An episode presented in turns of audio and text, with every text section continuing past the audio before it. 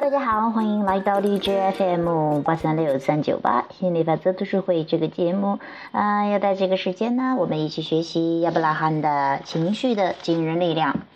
嗯，最近呢也是有很多好多好兴奋的体验呐，好多好的想法啊都实现了，逐渐的实现了啊，包括婚姻呐，包括啊家里的装修呀，包括舞蹈教室呀，包括这个甚至是然后啊。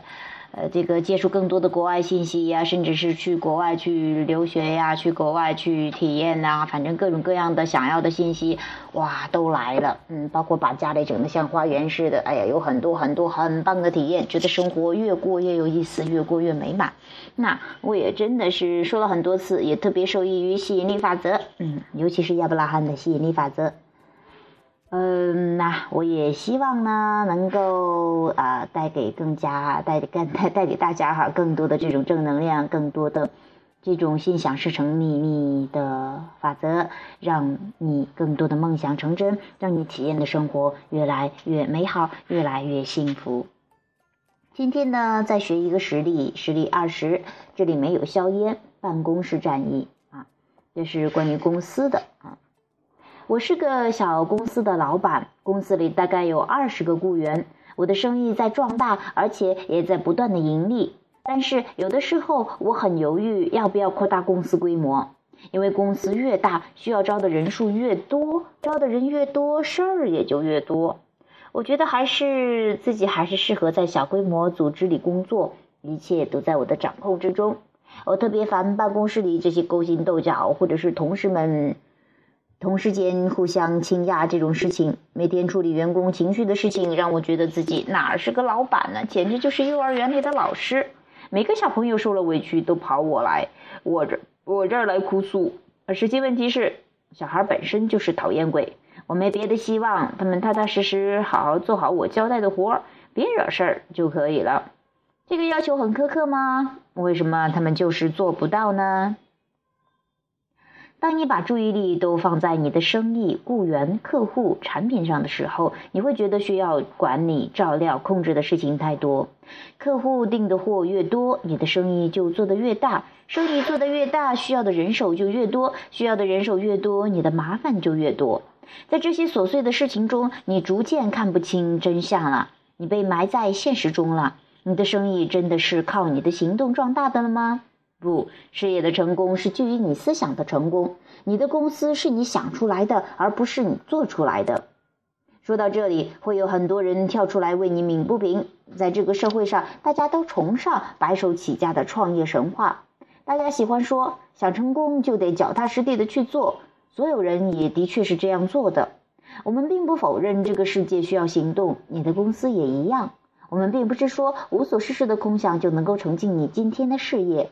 我们主张的是，你的思考要远比你的行动更有助于你的成功。如果你可以将更多的精力和注意力放在你的力量磁场、你的内心思考和你的情绪控制上，你会取得更大的成功，而只用很少的付出。当我们关注一件事情的时候，目光聚焦之下，眼睛可以看到的范围自然就狭窄了。这也是为什么我们越是关注一件事的状况，这件事就越糟糕的根本原因。而如果我们关注的是如何解决事情，那么我们的眼光自然就会从事情本身扩展开去。不仅解决之道早晚会找到，就连我们看世界的维度也不断的解决问题，在解决问题中无限的扩展。如果你现在没有解决之道，就没有机会开拓未来。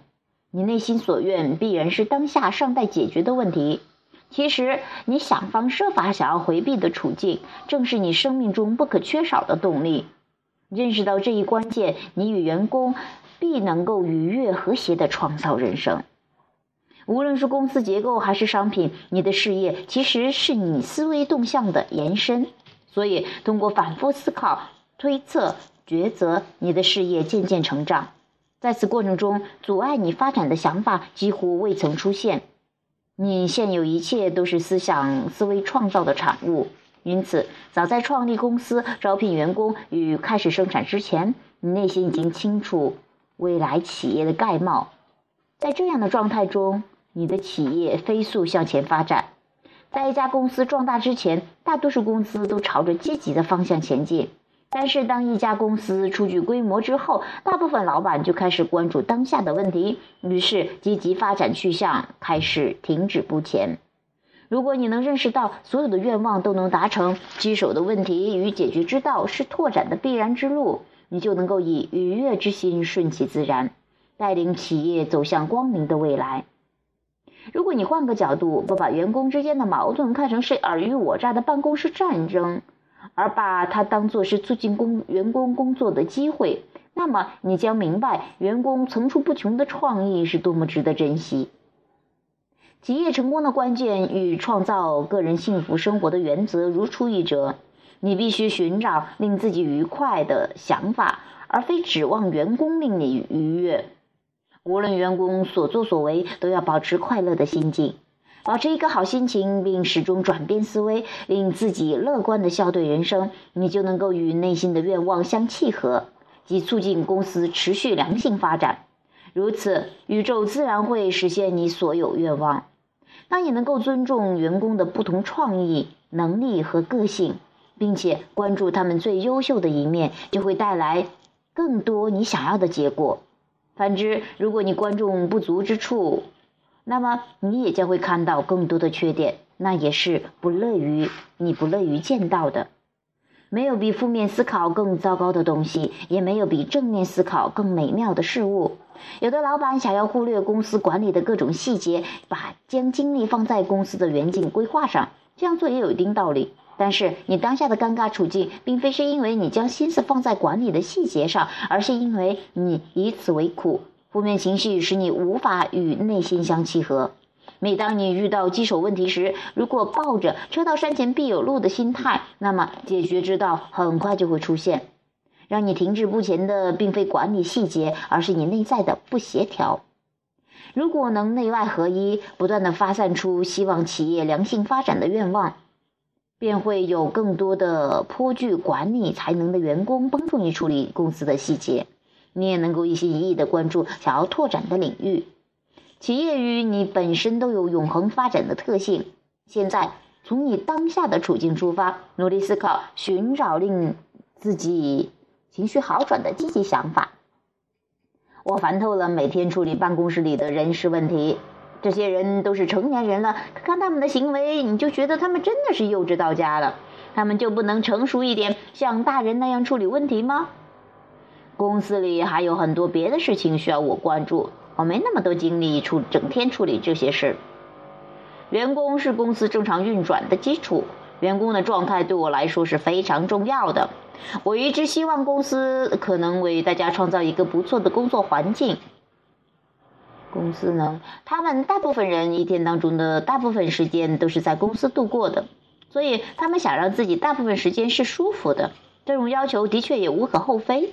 面对不让他们舒服的事情，他们反应很很快，而且很激烈，这是正常的。人生就是不断的探索的过程，他们也许挺懂生活的。我了解他们的不满，也许有助于创造出令他们满意的环境。也许他们不觉得跟同事相处有什么问题，至少没有我想象的那种程度。至少他们的工作效率还不错。他们高兴与否不是我能控制的。我之所以觉得困扰，是因为我过分关注这件事儿了，而且只看到了消极的一面。我不应该为了让自己感觉好点，让他们改变这个改变那个。他们的行为是他们的行为，我的感受是我的感受。他们身上有很多积极向上的东西，甚至有几个人是天生的乐观派、开心果。当我更关注令人鼓舞的一面时，我发现那些令人困扰的事情都不存在了。我也希望他们可以自己解决问题，而不是每次都求助于我。我不但希望提供给大家一个亲切的工作氛围，也希望这个工作环境是有弹性的、有扩展空间的、多维的。我热烈的爱这些家伙，嗯，这是我们今天提供的这个实例，关于办公室的哈，关于老板与员工、关于员工之间的这些问题的处理哈，嗯，当然不管怎么样，你不能受制于环境，受制于环境的话，你的开心快乐就特别的受限，啊，还是学会先让自己与内在的和谐，然后期待宇宙，嗯，让啊更多的细节呈现出来，一点点的扩展。好，本期的节目就到这里。呃，有兴趣的朋友欢迎加入我们的 QQ 群三八四幺七七六八七，QQ 群三八四幺七七六八七。本期节目就到这里了，拜拜。